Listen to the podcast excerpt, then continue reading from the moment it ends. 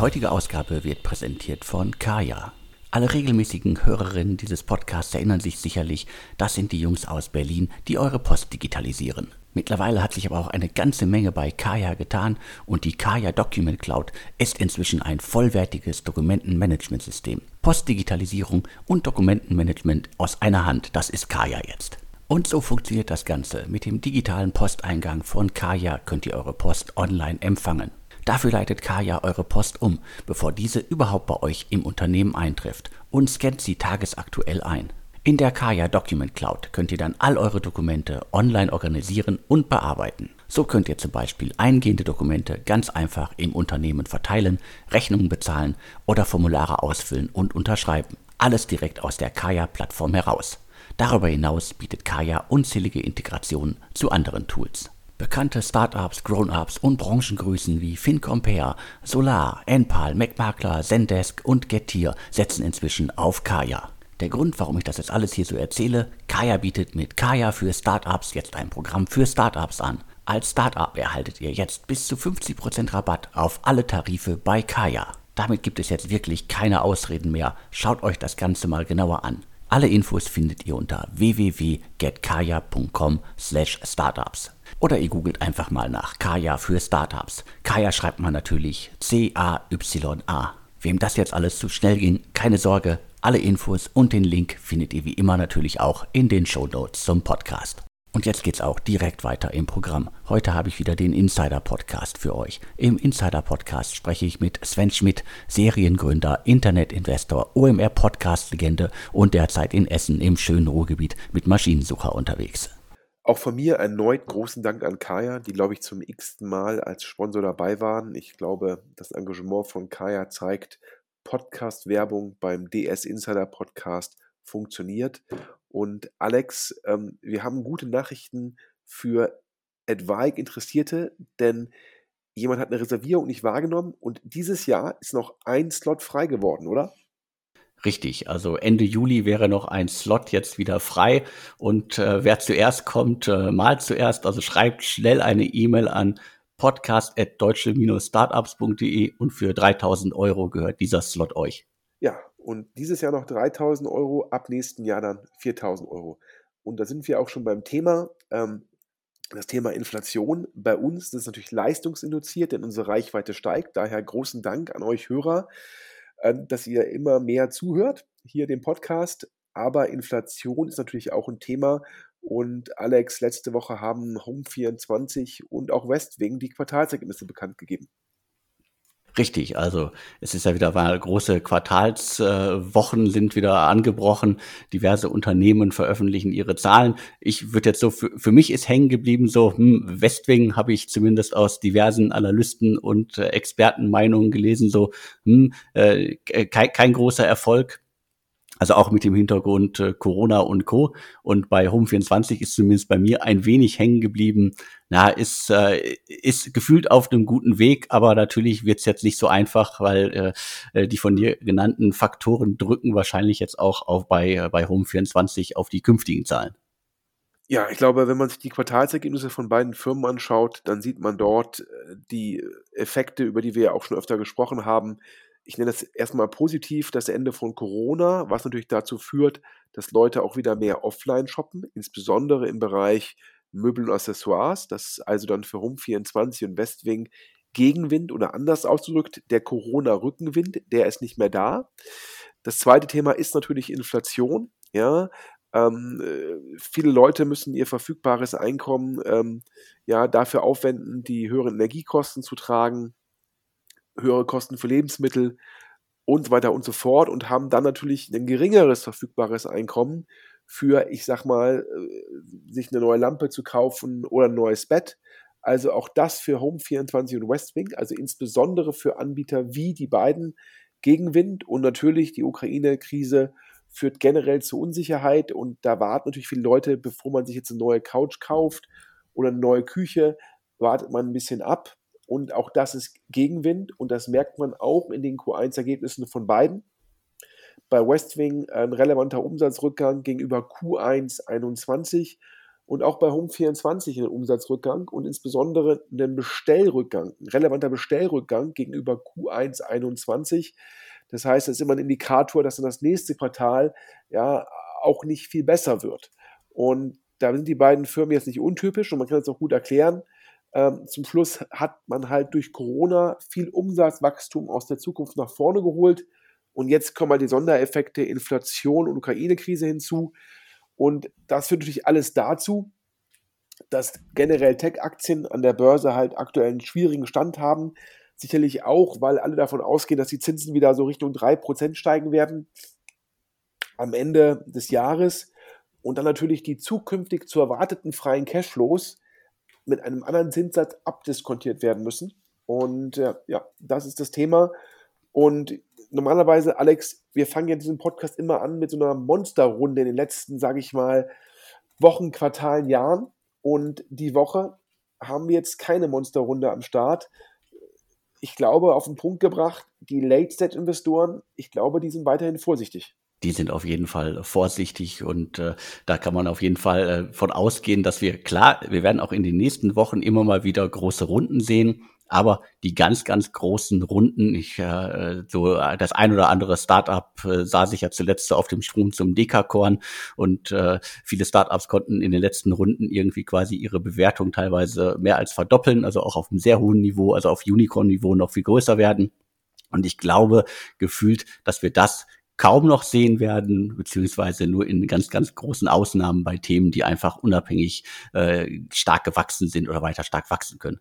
Ich hatte letzte Woche ein längeres Telefonat mit einem der führenden deutschen Corporate Finance Berater und der sagte mir nochmal, ähm, ja, die Late-Set-Startups, die aktuell rausgehen, ja, die müssen damit rechnen, dass die Investoren sagen, wir wollen einen Coupon haben. Was heißt ein Coupon? Die wollen nicht nur eine einfache Liquidationspräferenz haben und die wollen noch eine Mindestverzinsung auf der Liquidationspräferenz. Das heißt, wenn die jetzt, sagen wir mal, 50 Millionen investieren, dann sollen aus den 50 Millionen im nächsten Jahr zumindest, wenn wir jetzt von einem 8% Coupon sprechen, 54 Millionen Liquiditätspräferenz werden, sodass sie de facto so eine Art Mindestrendite äh, haben. Und darüber hatten wir gesprochen, dass es gab jetzt jahrelang weniger strukturierte Runden und jetzt, wenn man die Bewertung halten will, dann bedarf es potenziell ja, einer strukturierten Runde, vielleicht auch wieder eine 1,5-fache Liquiditätspräferenz. Das heißt, die Themen, die in den letzten zwei, drei Jahren nicht mehr so im Vordergrund standen, kommen jetzt zurück, damit man überhaupt die hohen Bewertungen halten kann. Und Alex, wir fragen uns ja weiter, warum sind eigentlich Trade Republic und N26 in dem Klima überhaupt rausgegangen, um Fundraising zu machen? Definitiv, also große und berechtigte Frage. Also da würde ich auch als Gründer, als Gründerin äh, lieber die Füße stillhalten, weil im schlimmsten Fall äh, kriege ich die Runde nicht, äh, nicht ansatzweise durch, äh, kann sich vielleicht noch verteidigen zu einer ähnlichen Bewertung der Vorrunde. Aber im schlimmsten Fall reden wir jetzt auch von, äh, von Downrounds und äh, wenn, wenn das passiert, ist es auf jeden Fall ein schlechtes Signal. Ist ein schlechtes Signal, ist auch nicht gut gegenüber den Mitarbeitern ist die Frage, ob das irgendwas triggert. In der letzten Finanzierungsrunde müssen andere Investoren ja, ausgeglichen werden. Und daher schauen wir mal, was mit diesen beiden Fundraisings passiert. Der Fokus heute im Podcast, Alex, wir reden heute mal wieder fast ausschließlich über Pre-Seed und Seed-Runden, denn dort ist ja weiterhin, äh, der Anglizismus ist viel Dry Powder vorhanden bei den ganzen Fonds, die im letzten Jahr Fundraising gemacht haben das Geld muss ja raus. Also die werden auf jeden Fall weiter fleißig investieren. Und äh, die letzten Wochen haben es ja auch bei uns gezeigt, es kommen so viele neue Ideen äh, hervor. Und äh, das Gründerklima ist auf jeden Fall äh, aus meiner Perspektive äh, weiter gut, also unabhängig von den äh, genannten Faktoren. Also draußen im Lande wird weiter fleißig gegründet. Es gibt genug äh, Startups, in die die bekannten und großen und äh, kleinen Investoren ihr Geld stecken können. Absolut. Aber bevor wir jetzt mit den ganzen Seed- und Pre-Seed-Runden anfangen, ein Update. Ich glaube, wir hatten mal berichtet, Alex, dass Homelike, ähm, Homelike möbliertes Wohnen, also eine Plattform, wo ähm, Angebote zusammengeführt werden, ähm, ja, dass die sich im Fundraising befinden. Im November war es. Also da haben wir im Insider-Podcast über die geplante Series B von Homelike berichtet. Und jetzt können wir hier, obwohl es ein Top-Team ist, ja, obwohl es sicherlich auch ein spannender Markt ist, sagen, dass die Runde hat nicht geklappt. Und wir haben da mit Investoren gesprochen und die haben gesagt, ja, Homelike, Wonderflats sicherlich Top-Teams, aber die Investoren haben gesagt, das Problem aus Investorenperspektive ist es, dass Airbnb halt sehr, sehr, sehr, sehr stark geworden ist. Starke Marke, Top of the Funnel und dass auch Airbnb ja, sicherlich auch aufgrund der Corona-Krise auch längerfristige Vermietungen möglich gemacht hat. Ja, Corona natürlich ganz klar Gegenwind für Homelike und Wonderflats. Und äh, jetzt ist zwar Corona vorbei und der Markt wächst, aber Airbnb ist halt ein unglaublich starker Konkurrent. Und dann gibt es auch noch ImmoScout24, die auch top of the funnel sind. Und sich dazwischen zu positionieren, ist halt unglaublich schwierig. Und ähm, das ist halt so ein bisschen der Gegenwind. Ähm, das heißt, da hat der Markt halt einfach, sage ich mal, die vermeintliche Marktlücke zugemacht. Und das ist halt jetzt eine Herausforderung für beide Firmen. Und da sehen die Investoren trotz solcher starken Investoren wie Sherry, die ja Homelike mit angeschoben haben, trotz der starken Teams sagen da die Investoren, ja, der Markt hat sich anders entwickelt als gedacht und wir glauben nicht mehr, dass sich sozusagen, ich sage es mal, in der Nische zwischen Airbnb und ImmoScout24, dass man da noch einen Unicorn entwickeln kann. Und ähm, ja, das ist natürlich äh, ärgerlich, aber es zeigt auch immer wieder, wir reden hier oft über Unicorns, Alex, aber das ist auch kein Automatismus. Nee, das ist kein Automatismus, äh, das ist keine Geschichte, die quasi immer so enden muss. Und äh, äh, wir haben in den letzten Jahren zwar irgendwie über 30 Unicorns in Deutschland äh, neu hinzubekommen, aber äh, das muss nicht bei jedem so enden. Und äh, Homelike hatte sicherlich äh, massive Probleme in den vergangenen Jahren die sind mir tatsächlich letzte Woche in Berlin wieder aufgefallen, äh, weil es ein paar Artikel in der Stadt gab über die sauteuren Apartments, die Homelike und Co. in der Stadt vermieten. Also wer irgendwie einen Zwei-Gäste-Apartment in der Müllerstraße in Berlin-Wedding für 25 Quadratmeter äh, bei Homelike äh, mieten möchte, der muss da mal eben dreieinhalbtausend Euro im Monat für hinblättern und das ist noch eins der günstigsten, günstigeren Angebote, so in der Kategorie. Also äh, ich glaube, in bestimmten Artikeln in der Stadt waren irgendwie von Apartments, kleinen Apartments für 5000 Euro die Rede. Und äh, das ist sicherlich dann auch irgendwie eine Hausnummer, die wahrscheinlich in den vergangenen Monaten irgendwie schwer zu bedienen war. Ja, okay, jede PR ist gute PR, ich weiß es nicht, aber wahrscheinlich für, für Homelike und Wonderflats äh, zumindest ein bisschen Aufmerksamkeit. Warum erwähne ich hier immer Wonderflats? Äh, auch ein Top-Team, gleiches Modell, direkte Konkurrenten. Nach unseren Informationen haben beide Firmen über einen Merger gesprochen, verhandelt. Ja, das hat nicht geklappt. Ja, es gibt, wer es mal googeln möchte, von Bill Gurley, dem General Partner von Benchmark, gibt es einen Blogpost, der ist schon mehrere Jahre alt, aber der ist sehr gut gealtert zum Thema, warum Merger unter Startups so schwierig sind. Um es vielleicht mal sehr knapp zu wiederholen, Startups getrieben von sehr starken Gründern, ähm, die aber auch alle im gewissen Rahmen ja natürlich so ein gewisses Ego haben. Ja, und es ist dann sehr schwer, Gründungsteams auf einen gemeinsamen Nenner zu bringen. Und ähm, so muss auch der Merger zwischen Homelike und Wonderflats nicht geklappt haben, obwohl es auf dem Papier sehr viel Sinn machen würde, zu sagen, äh, ja, zu zweit können wir besser bestehen, zusammen können wir besser bestehen gegen den Airbnb, gegen den ImmoScout24. Ja, aber beide Firmen aktuell, glaube ich, nach meinem Verständnis mit guten Märzzahlen, Dennoch, wir können jetzt hier verkünden, jetzt fragen uns sicherlich die, die Hörer, jetzt ist die Runde gescheitert, ähm, aber Homelike hat starke Investoren und die werden die Firma weiter finanzieren, sicherlich auch getrieben durch die guten Zahlen, äh, die die Firma aktuell erzielt. Aber es gibt nochmal relevante News, ja. Ähm, die Homelike-Gründer, Dustin Figure und Co., wie gesagt, nach Hörensagen Top-Team, ja, gehen raus und äh, das ist manchmal, hört sich immer kritisch an, manchmal ist es sogar gut. Ich, Alex, ich sag dir wieso, weil wenn du als Gründer sagst, ich will einen Unicorn bauen und dann merkst du irgendwann, in dem Markt klappt das nicht, dann ist es besser zu sagen, ich mache jetzt Platz für ein Team, was sagt, ja, ich baue jetzt kein Unicorn, aber ich will zum neunstelligen Exit kommen und das Gründungsteam kann sich einem neuen Thema widmen. Ja, es, man, manchmal sieht man auch, dass Gründungsteams zu lange auf dem Thema bleiben und dann eigentlich sage ich mal, gar nicht mehr den Drive mitbringen. Und daher finde ich es nur konsequent vom Homelike-Team zu sagen, wir übergeben das Zepter jetzt sozusagen an ein neues Team. Ich glaube, wird intern rekrutiert. Das finde ich spitze. Ich finde spitze, dass die Investoren wie Sherry sagen, ja, wir unterstützen die Firma weiter. Ähm, das ist klasse. Und vielleicht kommt es ja noch zum Merger von Homelike und Wonderflats, Alex. Manchmal braucht es ja mehrere Anläufe. Manchmal braucht es mehrere Anläufe und in dem Segment gibt es ja noch ein paar andere, die das in ähnlichen äh, Ausmaßen und ähnlichen Konzepten irgendwie umgesetzt haben. Das war ja mal ein wirklich extremes Boomthema. Äh, Corona hat da sicherlich irgendwie bei einigen äh, die, die Strategie verhagelt und äh, da kann ich auch nur verstehen, wenn man sich da vielleicht zu größeren und zu schlagkräftigeren Einheiten zusammenschließt warten wir mal ab. Vielleicht kommen noch mehr solche Gesetze wie in Berlin mit äh, Mietpreisdeckel und ähnlichem. Und da nutzen Vermieter sozusagen Homelike und Wonderflats als Umgehung. Nee, aber ernsthaft, ähm, Investor sagte mir, das eine ist ja die direkte Konkurrenz von Airbnb und ImmoScout24. Das andere ist es, dass natürlich äh, so ein Homelike und auch ein Wonderflats, die haben kaum einzigartige Inhalte. Also sprich, der Vermieter kann zu Airbnb gehen, der kann zu ImmoScout gehen. Dem kommt es vor allem darauf an, die, die Auslastung extrem hoch zu halten und daher bedient er gleich drei, vier Plattformen parallel.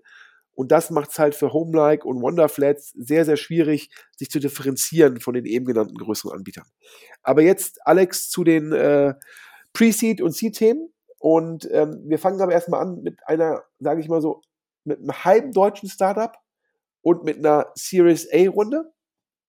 Und wir hatten darüber mal berichtet über Startup Alex, glaube ich, als wir vor, ich glaube, es ist nur zwei Jahre her, gute zwei Jahre her, als wir berichtet haben, dass Alexander Kuttlich Rocket Internet verlässt und ja, mit zwei weiteren GPs einen neuen Investor aufbaut, 468 Capital. Es hört sich an, als gibt es den schon seit fünf bis zehn Jahren, ja. Der zweite Vorgeneration, Specs, ja, über 50 Investments, aber 468 Capital ist noch relativ jung. Und eines der ersten Themen, Alex, war, ich hoffe, ich spreche es richtig aus, Baden. Ich glaube, benannt nach einem Physiker. Richtig, so habe ich es abgespeichert. Und als wir damals berichtet haben, damals, also die keine zwei Jahre gefühlt her, ähm, hatten wir das äh, Unternehmen noch als deutsch-ungarisches Startup beschrieben, die sich so ein bisschen um äh, Robotic Process Automation kümmern. Die waren damals noch im Stealth Mode. Und wie wir jetzt sehen, ist das quasi ein Unternehmen, das in San Francisco sitzt, äh, wo ja auch ein Teil von 468 äh, Capital zu Hause ist. Und äh, dementsprechend ist es auf jeden Fall ein großer europäischer Kreis, der sich da mit den USA schließt. Ja, und da investiert sozusagen, ich sag mal, im letzten Jahr oder in diesem Jahr, es gibt, es gibt Inside und es gibt Tiger. Und beide zusammen gefühlt für die Hälfte aller Finanzierungsrunden weltweit verantwortlich. Und in Badin, ungarisch, deutsch, amerikanisch, wie auch immer, da investiert jetzt Inside, das haben wir exklusiv und zwar 15 Millionen Euro. Ein weiterer Erfolg für 468 Capital, Alex definitiv. Also sie haben es geschafft, da wieder mal ein Thema früh äh, zu sehen. Ein, ein, Thema ja vor allen Dingen dann auch äh, mit einer europäischen Komponente. Ich glaube, das sieht man in den USA auch recht gerne, äh, dass da Gründer aus Europa äh, erfolgreich irgendwie äh, weltweit Softwareunternehmen ausrollen können. Und dementsprechend auf jeden Fall äh, klingt, klingt nach einer guten und runden Sache. 468 bleibt sich dem Thema treu und das, jetzt kommen wir endlich zu dem, was wir angekündigt haben, den Pre-Seed-Runden. Was heißt hier Thema? Äh, es geht um die Automatisierung von Themen, es geht, nennen wir es Robotics oder nennen wir es irgendwie Low-Code. Also wie kann man halt die Produktivität von Mitarbeitern steigern? Wie kann man Dinge vereinfachen? Ich sag mal, ich bin ja BWLer und wir haben ja auch unter den Hörern manche BWLer und äh, so wie SyncCell, das ist ja dieses, diese PowerPoint-Extension, die ja im letzten Jahr, glaube ich, für 1,5 Milliarden Bewertung gab es da einen Deal. Ähm, ja, so wie SyncCell das Arbeiten mit PowerPoint einfacher macht, ähm, macht halt jetzt sozusagen das neue Investment von 468 Capital, nämlich das ist das Frankfurter Startup Seotech. Ähm, die machen, glaube ich, ähm, das, das Arbeiten auf Alex, korrigier mich, Apache, Kafka, äh, einfacher, indem dort gewisse Ausgaben, äh, Aufgaben sozusagen standardisiert werden und man das irgendwie einfacher machen kann. Aber Alex, du bist ja der Deep Tech-Experte von uns beiden. So ähnlich würde ich das Unternehmen auch äh, beschreiben. Also es gibt da draußen eine ganze, ganze Reihe an Unternehmen, die Programmiererinnen in irgendeiner Weise helfen, äh, bestimmte Dinge schneller, besser, einfacher zu lösen. Und ähm, äh, SEOTech äh, gehört äh, in, in diese Kategorie. Äh, 2015 gegründet von äh, Benjamin äh, Buke und äh, dementsprechend also auch äh, ein äh, klassisches äh, Thema, das quasi äh, sehr, sehr gut äh, zu 468 Capital passt. Äh, apropos 468 Capital, die haben auch ein zweites neues Pre-Seed-Investment gemacht. Und zwar, und da müssen wir jetzt unsere, unsere Hörer fragen, was die genau machen, nämlich im Stealth-Modus. Wir konnten es nicht rausfinden. Alex, ich sage den Firmennamen, du weißt, wer der Gründer ist, du weißt auch, mit wem 468 das gemacht hat. Und auch hier haben wir gehört, 1,5 bis 2 Millionen Euro. Das scheint so ein bisschen der, das präferierte, sozusagen die präferierte Größe für ein Preset-Investment von 468 zu sein. Aber was sie machen, wissen wir nicht genau. Also die Firma hat, glaube ich, den Namen F&B Software, aber das das F&B steht hier nicht für Food and Beverage, sondern äh, es ist nämlich ein gemeinsames Investment mit einem Deep Tech Investor. So kann man sagen. Also 468 Capital investiert hier mit äh, Lea Partners aus äh, Karlsruhe zusammen. Also du hast gesagt, äh, bis zu zwei Millionen. Das Unternehmen ist, sitzt in Mannheim und Gründer ist Yannick Fritz. Der war zuletzt auch im Investmentteam von Lea Partners. Das heißt, ähm, die Investoren wissen da ziemlich genau, worauf sie sich einlassen. Die kennen das Team quasi, das das Unternehmen hochziehen möchte. Und ich bin sehr gespannt, was sich dann unter, unter FNB Software genau genau verbirgt. Also wer da mehr weiß, schreibt an podcast.deutsche-startups.de. Und ansonsten musste ich letzte Woche schmunzeln. Ja, da habe ich zu dir im Scherz gesagt, bis vor zwei Jahren war Alexander Kuttlich als der zweite Mann bei Rocket Internet bekannt. Jetzt war er zwei Jahre lang als General Partner von 468 Capital bekannt. Und jetzt sage ich mal, ist Alex Kuttlich bald als der Geschäftspartner von dem Ehemann einer Löwen bekannt. Ja, und du hast die Details. Es gibt äh, Löwen-Nachwuchs in der Höhle der Löwen und es gab in der vergangenen Woche mehrere Begricht, äh, Berichte, dass äh, Jana äh, Ernsthaler äh, als feste Löwin äh, zur Sendung stoßen wird, äh, wahrscheinlich dann äh, ab, ab Herbst. Äh, und äh, Jana ist, glaube ich, keine Unbekannte in der Szene. Also hat äh, schon mehrere Unternehmen aufgebaut, äh, unter anderem halt äh, auch äh, Glossybox hat danach auch selber noch weiter gegründet und äh, ist jetzt zuletzt als äh, Investorin auch unterwegs mit dem Green Generation Fund. Und äh, das finde ich irgendwie zumindest irgendwie sehr, sehr viel Stallgeruch, Gründerin, Seriengründerin, Unternehmerin, Investorin. Das äh, passt irgendwie für, für die Start-up-Szene ganz gut, um da so ein bisschen wieder mal so echten klassischen Gründerspirit äh, reinzubringen. Ja, ich glaube, eine Top-Wahl und ähm, ich glaube, sie war vorher, ähm, vor ihrer Hochzeit mit dem ähm, zweiten General Partner bei 468 Capital, ähm, mit dem Ludwig, war sie, vorher hatte sie den Nachnamen, glaube ich, Schmidholz, wenn ich mich nicht täusche. Und ja, ich glaube, ähm, von den Produzenten der Hülle der Löwen äh, hätte man kaum eine bessere Wahl treffen können. Und äh, daher ähm, Alexander Kuttlich, wie gesagt, bald als der Geschäftspartner von dem Ehemann einer Löwen bekannt. So, ähm, ist eigentlich auch mal lustig, vielleicht äh, mal ganz passend. So, ab zum nächsten Thema. Alex, wir reden ja oft über Picos und wir reden ja bei Picos oftmals darüber, ähm, dass da irgendwelche Top-Absolventen oder Top-Berufsanfänger, -Top ich sage jetzt mal McKinsey, BCG, Goldman, Morgan Stanley, dass die mit Picos zusammen Geschäftsmodelle entwickeln und dann mit Picos zusammen sozusagen eine Firma ähm, starten. Und äh, das war ja bisher so ein bisschen das Erfolgsrezept von Picos und deshalb war da jetzt auch wenig Deep Tech bisher dabei. Richtig, also die haben äh, querbeet äh, das gemacht, was äh, gerade äh, teilweise angesagt ist, äh, auch nach altem Konzept, das, was vielleicht anderswo erfolgreich ist, aber auf jeden Fall immer mit dem Ansatz, wir haben da ein Thema, wir haben ein Team, beziehungsweise haben ein Team und wir haben ein Thema und äh, breiten das aus und das äh, nicht nach Standard F, aber halt doch relativ standardisiert, glaube ich, so in der, in der Vorgehensweise und haben unglaublich viel gemacht. Und wir sprechen ja nur immer die Sachen, die sie jetzt hier in Deutschland machen. Wenn man sich das weltweit anguckt, was sie alles auf die Beine gestellt haben in den vergangenen Jahren, dann ist das auf jeden Fall irgendwie eine sehr, sehr große Nummer. Ja, total beeindruckend. Und warum jetzt die Vorrede? Ich, ähm, äh, man konnte ja schon teilweise scherzhaft sagen, ähm, dass der größte deutsche Arbeitgeber von Ex-McKinsey-Beratern Picos sei. Und äh, ja, und jetzt kommt ein Thema. Picos hat nämlich ein neues Fokusthema. Ja, und das Thema, sage ich, da sicherlich helfen ja vielleicht auch Berater bei der Skalierung oder Ex-Berater bei der Skalierung der Firma, aber nur mit Beratern geht es nicht, denn das, das, der neue Fokus von Picos oder eine der neuen Investmentthesen ist es, Biotech meets Computer Science. Also wir reden hier über Bioinformatik.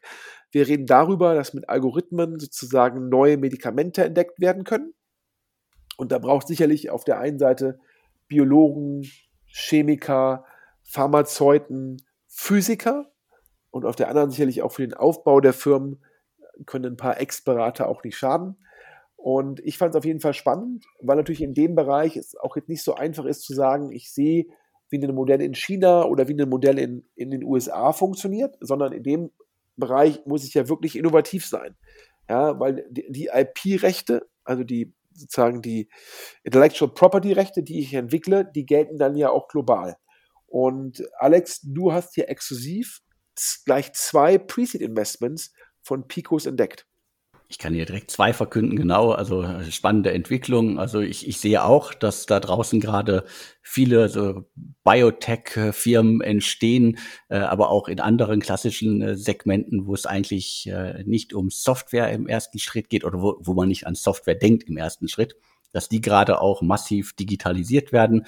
Und ein äh, Unternehmen heißt äh, MoLab AI aus München und äh, die entwickeln eine Software, die quasi bei der Entwicklung von Molekülen helfen soll. Also das ist dann auch mal irgendwie was, was äh, ganz weit weg ist wahrscheinlich für viele äh, die sich tagtäglich beispielsweise mit E-Commerce oder Fintech äh, beschäftigen. Da geht es dann wirklich um Software und Moleküle, also ein ganz, ganz, ganz anderes Thema. Das ist das eine Startup, wie gesagt, aus, aus München. Und dann haben wir noch äh, Synference, das ist ein, äh, ein Startup, das äh, aus Berlin kommt und das nutzt künstliche Intelligenz, um Proteintherapien zu entwickeln. Also deren Pitch ist so sinngemäß nach dem Motto, Therapien zu entwickeln kostet äh, ganz, ganz viel Geld, dauert extrem lange und wir können das mit Software viel, viel schneller machen. Und äh, da investiert äh, Picos Capital gemeinsam mit äh, Entrepreneur First. Und äh, es sind dann auch äh, jeweils die angesprochenen 1,5 äh, Millionen Euro. Also das scheint mir dann auch eine, eine, eine gute Hausnummer zu sein, um in dem Segment erstmal so die ersten Schritte gehen zu können. Ja, ich glaube, ähm, was wir so ein bisschen sehen, ist, ähm, dass die Pre-Seed-Runden vielleicht jetzt wieder so ein bisschen, ähm, sage ich mal, sich so normieren auf 1,5 bis 2 Millionen Euro.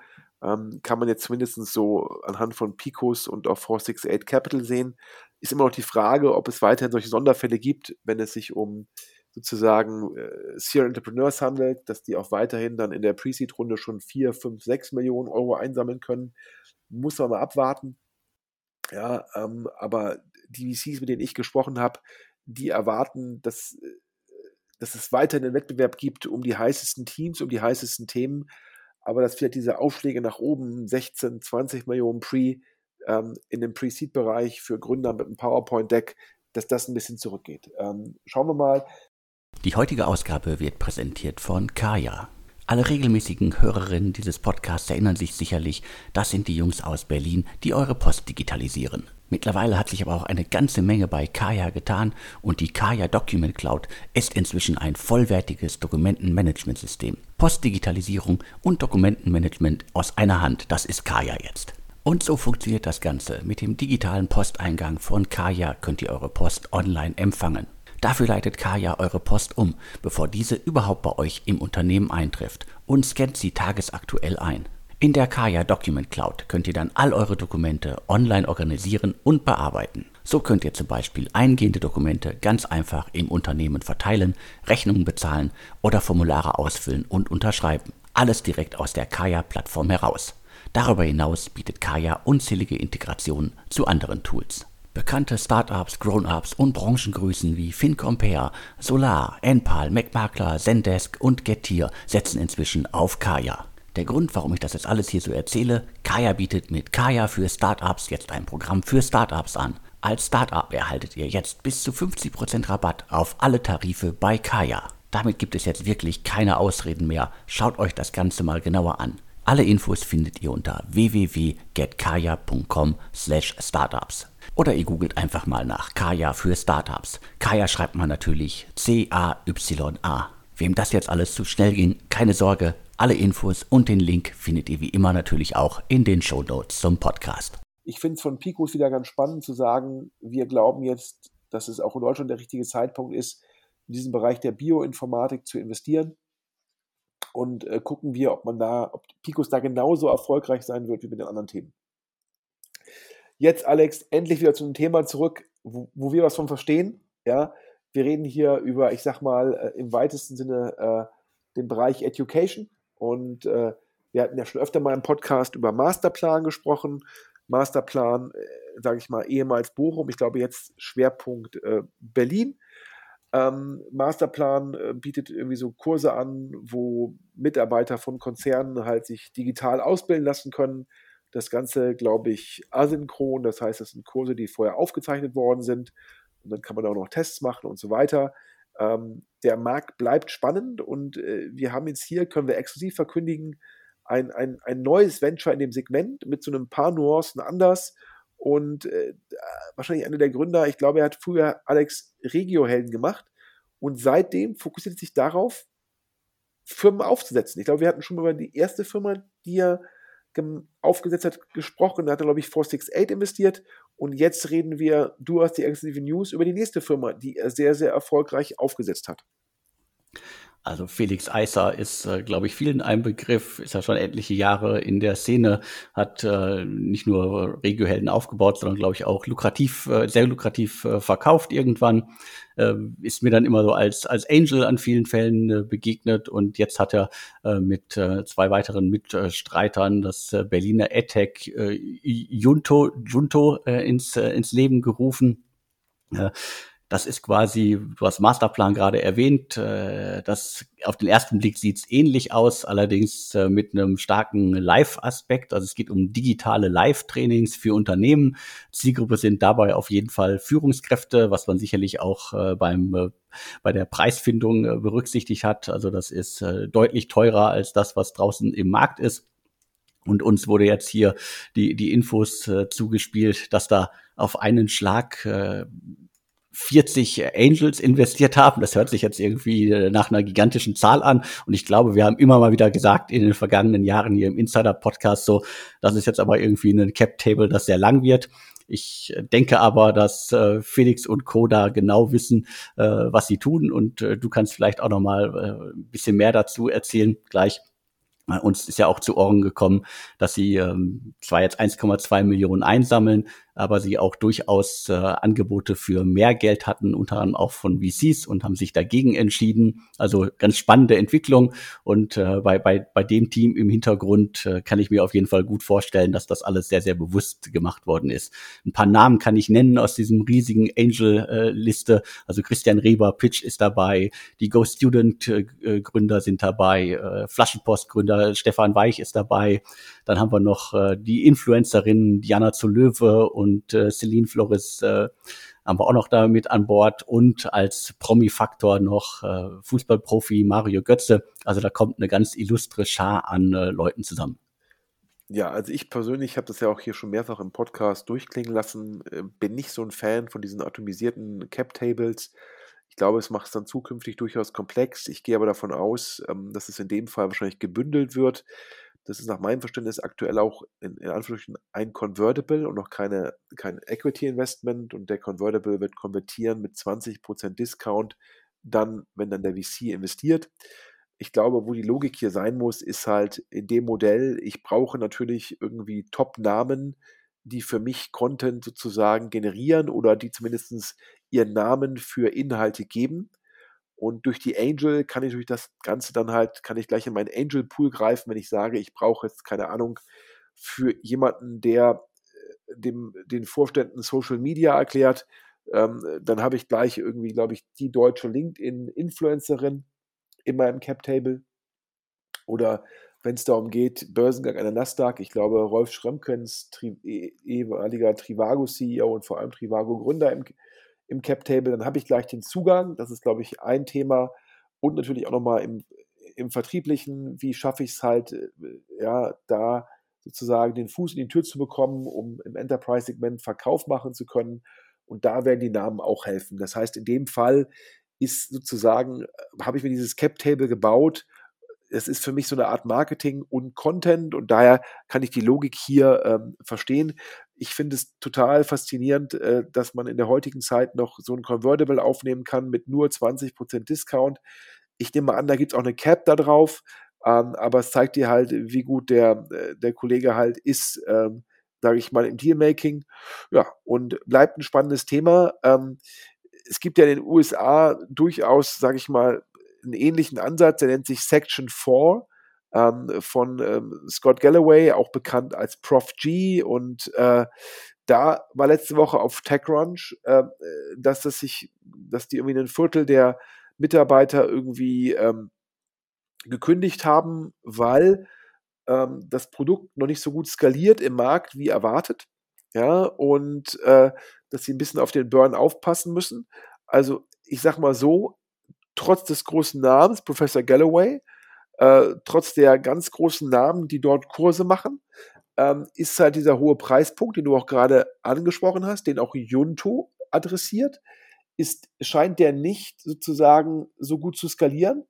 Und ähm, ich bin mal gespannt, ja, ob der Kollege äh, Galloway dann auch ab morgen, übermorgen ist ja das OMR-Festival in Hamburg und ich glaube, ähm, da ist er als einer der Keynote-Speaker angekündigt. Ob der jetzt aktuell sagt, er muss sich auf Section 4 fokussieren oder ob er nach Hamburg kommt, das wissen wir alle spätestens übermorgen. Aber ich glaube, das ist auch ein Thema, was Junto dann, wenn sie jetzt wahrscheinlich schon mit, mit den verschiedenen VCs sprechen, wegen der nächsten Runde, das wird eins der Themen sein, wo Sie Rückfragen bekommen werden, Alex. Kann ich mir auf jeden Fall gut vorstellen und äh, ich glaube, es wird auf jeden Fall wichtig sein, da die äh, ja die Unterschiede zu weiteren bestehenden äh, äh Formaten herauszuarbeiten. Also das ist ja kein Segment, in dem man komplett alleine ist, aber sicherlich ein Segment, äh, das sehr sehr viele ja potente, quasi liquide äh, Leute draußen anspricht, Unternehmen draußen anspricht. Ich, ich sehe da durchaus einen Bedarf und äh, ich sehe da auch einen Bedarf nach digitalen Konzepten. Die Frage ist halt immer, ist es genau das jetzt, was die Leute haben wollen? Also ist es wirklich das Thema Live oder ist es dann doch eher Remote? Ich kann mich da nicht so richtig entscheiden, was ich spannender finde. Es gibt dafür alles irgendwie äh, eine Pro- und Kontraliste. Kommen wir zum nächsten Thema. Seed-Runde und die Firma auf den ersten Blick könnte man denken, das ist ein Konkurrent von Masterplan und Ubuntu. Sie heißt Seven Learnings. Aber Alex, es handelt sich nicht um ein AdTech-Startup. Nein, es ist kein EdTech-Startup, sondern es geht hier um eine Software-as-a-Service-Lösung äh, und um das Thema Machine Learning äh, quasi zur Preissetzung, äh, die man braucht, um als Online-Händler halt den passenden Preis für sein Produkt, seine Waren zu finden. Äh, die sind schon eine Weile aktiv, 2019 gegründet. Äh, der HTGF hatte schon mal investiert und jetzt gibt es eine gemeinsame Runde mit einem neuen, neuen VC, der an Bord kommt und das ist der französische Geldgeber Ventec und das ist dadurch auch eine, eine spannende Entwicklung. Vor allen Dingen, äh, weil wir hier auch im Insider-Podcast, glaube ich, schon vor einer ganzen Weile mal darüber gesprochen haben, dass äh, Excel, äh, die Flixbus-Gründer und äh, Project A, dass die in Preisloop äh, investiert haben und die habe ich hier immer abgespeichert als KI-gestützte Software zur Optimierung von Verkaufspreisen. Das heißt, äh, da gibt's auf jeden Fall jetzt zwei spannende Startups in dem Segment. Ja, ich finde das Modell ja spitze. Also zu sagen, ähm, äh, dass man da letztendlich über SaaS-Software sein Pricing optimieren kann, ähm, finde ich, macht total viel Sinn. Ich habe vor kurzem mal gehört, ähm, dass irgendwie zum Beispiel manche größeren E-Com-Startups haben irgendwie McKinsey im Haus, um das zu tun. Und wenn ich mir jetzt McKinsey nicht leisten kann, die, glaube ich, für so ein Projekt ein, zwei Millionen Euro kosten ähm, und das auch automatisieren will, finde ich halt, ob es nun Seven Learnings oder Price Loop ist, finde ich total sinnvolle Ansätze. Aber ich muss auch offen sagen, ich kann jetzt gar nicht beurteilen, wie sich die beiden Firmen differenzieren. Also, falls es ein Hörer genau weiß, wir freuen uns immer über Hinweise. Ich finde das Segment spannend und kann daher auch die Logik von Ventec in Seven Learnings zu investieren nachvollziehen. Jetzt kommen wir zu einem Investment, Alex. Das hast du auch wieder exklusiv rausgefunden. Du hast es mir zugeschickt. Und ich habe mich halt gefragt, äh, Auto 1, zehn Jahre später, warum eigentlich? Weil Auto 1 zeigt ja aktuell gerade so richtig gut, funktioniert das Modell nicht. Also die Quartalszahlen letzte Woche ja, Umsatzwachstum, aber nee, äh, mega defizitär, ja, kleine Margen, ähm, obwohl es der größte Rückenwind im Gebrauchtautomarkt aller Zeiten ist, wo man denkt, wenn man nicht jetzt Geld verdient im Automarkt, wann dann? Ähm, das heißt also, Auto 1 äh, ist da von einem dicken Brett und äh, dann hast du mir zugerufen, das neue Startup heißt Sale Auto und ich habe das jetzt nicht ganz verstanden, warum da jetzt jemand rein investiert. Schwierig sicherlich. Also ich äh, komme da auch nicht so richtig hinterher, vor allen Dingen, wenn auf der Website auch noch steht, wir verkaufen dein Auto. Also den Spruch habe ich jetzt auch schon äh, dutzende Male irgendwo anders gelesen. Aber äh, so wie es scheint, also das wurde uns äh, gleich von äh, mehreren äh, Leuten über unseren anonymen Briefkasten äh, zugemailt. Also wenn ihr Infos habt, äh, die ihr anonym an uns schicken möchtet, dann nutzt unseren anonymen Briefkasten. Die anderen machen es auch. Und äh, da war die Info, das ist ein äh, Projekt aus dem Hause äh, Flash Ventures. Also das ist quasi der, der gute Inkubator aus dem äh, Rocket Internet, aus dem Samba-Umfeld. Und die versuchen jetzt hier quasi ja äh, den, den Wert von Gebrauchtwagen zu ermitteln, um sie dann quasi äh, zu verkaufen. Das äh, im Impressum scheint noch ein, scheint noch darauf hinzuweisen, dass wir von einem ja, MVP reden. Äh, genanntes Unternehmen, genannte Personen äh, findet man nicht. Also wenn man einen, äh, einen Fake-Geschäftsführer ins Impressum sitzt, dann nennt man den sicherlich Müller. Also äh, findet man dann wahrscheinlich schwierig, selbst wenn es die Person gibt. Und äh, dementsprechend haben wir hier ein, ja, ein, äh, ein Team, das an einem Thema baut, äh, wo es darum geht, äh, Autos zu, anzukaufen und äh, zu verkaufen.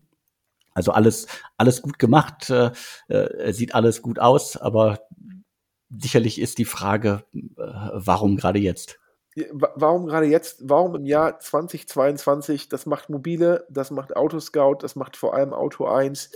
Ähm, äh, mir ist es ein Rätsel, das ist irgendwie so, als wenn ich jetzt hier sagen würde, Alex, ich habe da so eine Idee, wollen wir nicht mal Schuhe im Internet verkaufen? Und also daher, wer von euch da draußen noch sagt, Schuhe E-Commerce im Jahre 2022 ist ein Riesending, der möge bitte Flash Ventures kontaktieren. So. Ähm, also daher, äh, Seven Learnings kriegt meinen Daumen hoch, äh, Sale Auto kriegt meinen Daumen runter, aber vielleicht habe ich auch irgendwas nicht erkannt. Zum Plus, Alex, äh, wieder ein neuer Fonds, gute Nachrichten für wahrscheinlich Dach und UK. Ähm, du hast mich darauf angesprochen, dir ist letzte Woche schon aufgefallen. Mir ist es letzte Woche zum aufgefallen, also ist äh, sicherlich kein großes Branchengeheimnis. Die handelnden Personen äh, haben sich da auch schon geoutet äh, und äh, der neue VC heißt äh, Altitude dahinter stecken, äh, wie Desha äh, Böckle, die kennt man, glaube ich, auch. Äh, zuletzt äh, müsste sie bei Cygnus Venture Capital mit an Bord gewesen sein, wenn nicht sogar von Anfang an das Ganze mit aufgezogen haben. Ingo Drexler, also habe ich immer noch äh, bei Mountain Partners äh, abge, abgespeichert äh, im Kopf aber hat danach auch, äh, glaube ich, diverse andere Sachen schon gemacht. Äh, und äh, Mark äh, Penkala ist, glaube ich, dem einen oder anderen als äh, umtriebiger Business Angel bekannt. Das Trio zusammen äh, legt jetzt äh, Altitude auf. Nach meinem Verständnis ähm, ist das ein Remote-Team. Ja, die arbeiten in Zürich, Berlin, London. Das erklärt auch so ein bisschen den regionalen Fokus auf Dach und UK. Ähm, und wenig überraschend gegeben, dass natürlich von oben alle reindrücken, Fokus auf Pre-Seed, Seed, das macht auch Sinn. Ähm, du hast ja gerade gesagt, die Kollegen natürlich auch in dem Early-Stage-Bereich schon viel unterwegs, da haben die ihr Netzwerk, da haben die Kontakte. Und äh, ganz spannend, äh, die sagen unter anderem auf LinkedIn, sie wollen eine Alternative sein zu atomisierten Angel Cap Tables. Das heißt, sie wollen im Pre-Seed-Bereich gegen Angels pitchen, indem sie sagen, wir glauben nicht, dass es gut ist für den Cap Table, wenn da äh, 20 verschiedene Angel singulär investieren. Man muss ja nochmal ganz klar sagen, dieser Brücker haben immer das Konzept, dass einer sozusagen für alle einsteht und das vereinfacht dann den Umgang mit den Angeln. Und also so ein Angel-Konsortium, dafür gibt es eine gewisse Logik. Es gibt auch diese Ausnahmefälle wie eben bei Junto, aber oftmals ist es nicht einfach, äh, wenn man halt 20 singuläre Angels hat, ja, und dann je, bei jeder Runde mit denen alles koordinieren muss. Daher kann ich da den Pitch von Altitude schon verstehen. Wir wissen nicht, was die Zielgröße ist. Das heißt, wenn hier jemand im Podcast, ein Limited Partner, von denen schon angesprochen worden ist, der das Deck hat, der uns sagen kann, was ist sozusagen die Zielgröße des Fonds, bitte meldet euch bei podcast.deutschestartups.de. Jetzt, Alex, ich gucke mal auf die Uhr. Ich glaube, wir sind heute ja ganz gut dabei. Der, den Inlandsflug, den, den, den schaffen wir heute. Ähm, und ich fasse nochmal die Themen zusammen, bevor ich dann an dich und nochmal das an den Sponsor Kaya übergebe. Wir hatten angefangen und gesagt, ähm, ja, das Ende von Corona, Inflation und Ukraine-Krise, das merken die Startups jetzt auch an ihren Zahlen. Die Quartalszahlen von Home24 und Westwing dienen da als Beispiele. Der Late-Stage-Bereich, der bleibt weiterhin herausfordernd. Wenn überhaupt, gibt es da strukturierte Runden, also Liqui mit Coupon oder auch eine Liqui, das 1,5-fache oder das Zweifache. Aber im Pre-Seed- und Seed-Bereich, da ist weiter viel Dry Powder vorhanden. Und deshalb hatten wir uns heute auch im, im Podcast auf diese Runden fokussiert. Angefangen haben wir allerdings mit Homelike. Da ist die Finanzierungsrunde gescheitert. Das Modell wird von den VCs skeptisch gesehen. Da ist man gefangen zwischen Airbnb und ImmoScout. Da hat man keinen einzigartigen Content. Leider auch der sehr sinnvolle Merger wäre er gewesen, mit Wonderflats gescheitert. Ähm, die Gründer bei Homelike gehen raus, aber die Investoren unterstützen die Firma weiter. Ähm, das ist natürlich klasse, wenn man da auf solche Partner wie Sherry zählen kann. Das heißt, da kommt die Bridge-Finanzierung. Jetzt die ganzen Pre-Seed-Runden. Ähm, 468, die, da muss man sagen, eines der ersten Investments, Bardeen AI, hat 15 Millionen Euro von Insight bekommen, eine Series A. 468 investiert weiter in diesen Bereich ähm, Machine Learning, ähm, Artificial Intelligence und investiert dort in das Frankfurter Startup Seotech ähm, ungefähr 1,5 bis 2 Millionen Euro. Dann investiert 468 zusammen mit Lea Partners, einem Karlsruher Deep Tech Investor in F&B Software und das wird aufgebaut von einem ehemaligen Investment-Team-Mitglied von Lea Partners. Also da weiß man, wo man dran ist. Ähm, hier ist uns gerade während des Podcasts noch ein Gerücht zugespielt worden, dass es im weitesten Sinne ein Fintech-Thema sei. Ähm, da müssen wir mal gucken, ob das stimmt. Wer da noch mehr Details hat, bitte gerne mailen. Und ich habe gesagt, Alexander Kuttlich bis vor zwei Jahren ähm, ja, ähm, war er sozusagen äh, Mr. Rocket. Ähm, jetzt war er sozusagen Mr. Tony Box, Schrägstrich, der General Partner von 468 Capital. Und zukünftig ist er der Geschäftspartner von dem Ehemann einer Löwin, denn ähm, Jana Ehemal Schmidholz wird sozusagen Nachfolgerin von dem Kollegen Rosberg und ich glaube für die deutsche Startup-Szene eine sehr, sehr gute Wahl. Dann Pico ist mit einem neuen Investitionsthema Biotech meets Computer Science, irgendwie Bioinformatik, die Schnittstelle zwischen Biotech und Computer Science und haben da zwei Pre-Seed-Investments gemacht. Shinference, das ist Longevity und Molab AI, das ist Software, die die Entwicklung von Molekülen ermöglicht. Alex, da müssen wir ehrlich sein, ähm, da können wir jetzt die Erfolgsaussichten nicht ganz so gut beurteilen. Wie jetzt bei Junto, ähm, das neue Startup, was Felix Eiser aufgebaut hat, der Mann hinter Regiohelden, sicherlich einer der untriebigsten deutschen Gründer. Und da haben jetzt 40 Angel 1,2 Millionen Euro ähm, im Rahmen eines Convertibles mit 20% Discount investiert ein Startup, was so ähnlich heißt, aber ganz was anderes macht, nämlich Seven Learnings, ist nicht AdTech, ist nämlich SaaS für E-Com Pricing, ein Konkurrent von Priceloop, da investiert Ventec und was ich nicht verstanden habe, Flash Ventures, der Frühphaseninvestor von Rocket Internet, investiert in Sale Auto. Ich habe es nicht kapiert, falls es mir ein Hörer erklären kann, immer gerne. Und zum Schluss gute Nachrichten, ein weiterer neuer Early Stage Fonds, äh, Altitude, äh, Zürich, Berlin, London, äh, ein Super Angel, dann Ingo Drexler, ehemals Mountain Partners und äh, ähm, die Videsha die Signals mit aufgebaut haben. Also finde ich weiterhin top, dass da neue Fonds entstehen. Und Alex, jetzt fehlt mir die Stimme. Jetzt nochmal ein großer Dank von dir und von mir an Kaya. Auf jeden Fall. Also vielen Dank an Kaya. Und wenn ihr eure Briefpost digitalisieren möchtet, dann nutzt Kaya dafür. Ihr bekommt auch noch ein besonderes Angebot. Alles findet ihr unter getkaya.com slash äh, startups. Und ich wünsche nochmal allen Hörern ähm, viel Spaß morgen und übermorgen auf dem OMR Festival. Der Podcast ist hier heute aufgenommen worden am 16. Mai, das OMR Festival von Philipp Westermeier ist sozusagen morgen äh, der Treffpunkt der deutschen Tech Community in Hamburg am 17. und 18. Mai. Ich wünsche euch ganz tolle Tage. Äh, wie ihr so ein bisschen hört, ich habe mich hab mir so eine Erkältung flachgelegt.